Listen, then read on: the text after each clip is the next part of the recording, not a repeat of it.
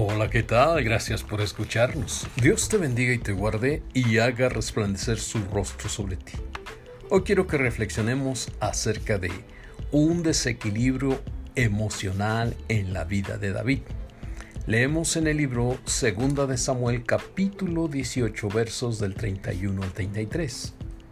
Luego vino el etíope y dijo, Reciba nuevas, mi señor el rey que hoy Jehová ha defendido tu causa de la mano de todos los que se habían levantado contra ti. El rey entonces dijo al etíope, ¿el joven Absalom está bien?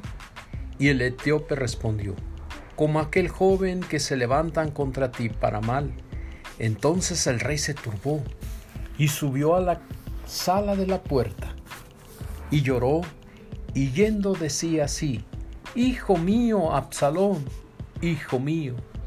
Hijo mío, Absalón, ¿quién me diera que muriera yo en lugar de ti? Absalón, hijo mío, hijo mío. Hay sucesos que pueden desequilibrar emocionalmente a una persona. Una de estas es la muerte de un hijo. Anteriormente David ya había sufrido la muerte de su hijo Amnón y el ultraje de una de sus hijas de nombre Tamar. David se había enojado mucho pero no hizo nada para solucionarlo. Así que cargaba con eso en su interior y no lo había sacado para entregarlo en las manos de Dios. David tenía un sentimiento especial y era más allegado a su hijo Absalón. Así que este suceso lo llevó a olvidarse de, de sus obligaciones como rey. No fue honesto consigo mismo. No expresó su dolor a tiempo Así que si no expresas, te va a seguir doliendo. Leemos en el Salmo 51, verso 6. He aquí, tú amas la verdad en lo íntimo y en lo secreto me has hecho comprender sabiduría. Leemos en el Salmo 51, verso 17.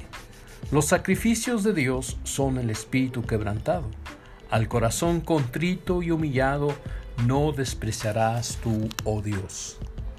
David expresó su dolor por la muerte de su hijo al decir, Hijo mío, Absalón, Hijo mío, ¿quién me diera que muriera yo en tu lugar?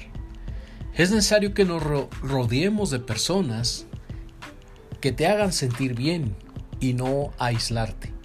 David no quiso enfrentar la situación, Así que cubrió su rostro como algo que le dolía y no aceptaba la voluntad de Dios. Joab, uno de sus allegados, lo enfrentó a su situación real. No se podía olvidar de sus obligaciones, así que le dijo, levántate pues ahora y ve afuera y habla bondadosamente a tus siervos, porque si no sales, no quedará ni un hombre contigo esta noche. No podemos aislarnos cuando estamos enfrentando el dolor. Es mejor rodearnos de amigos que nos motiven para salir adelante.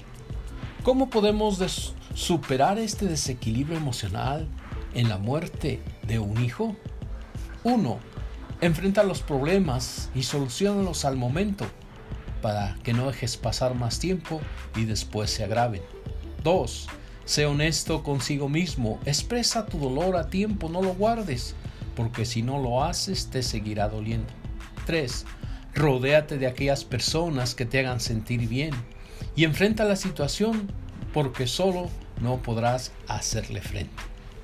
Dios te bendiga y te guarde. Nos vemos hasta la próxima.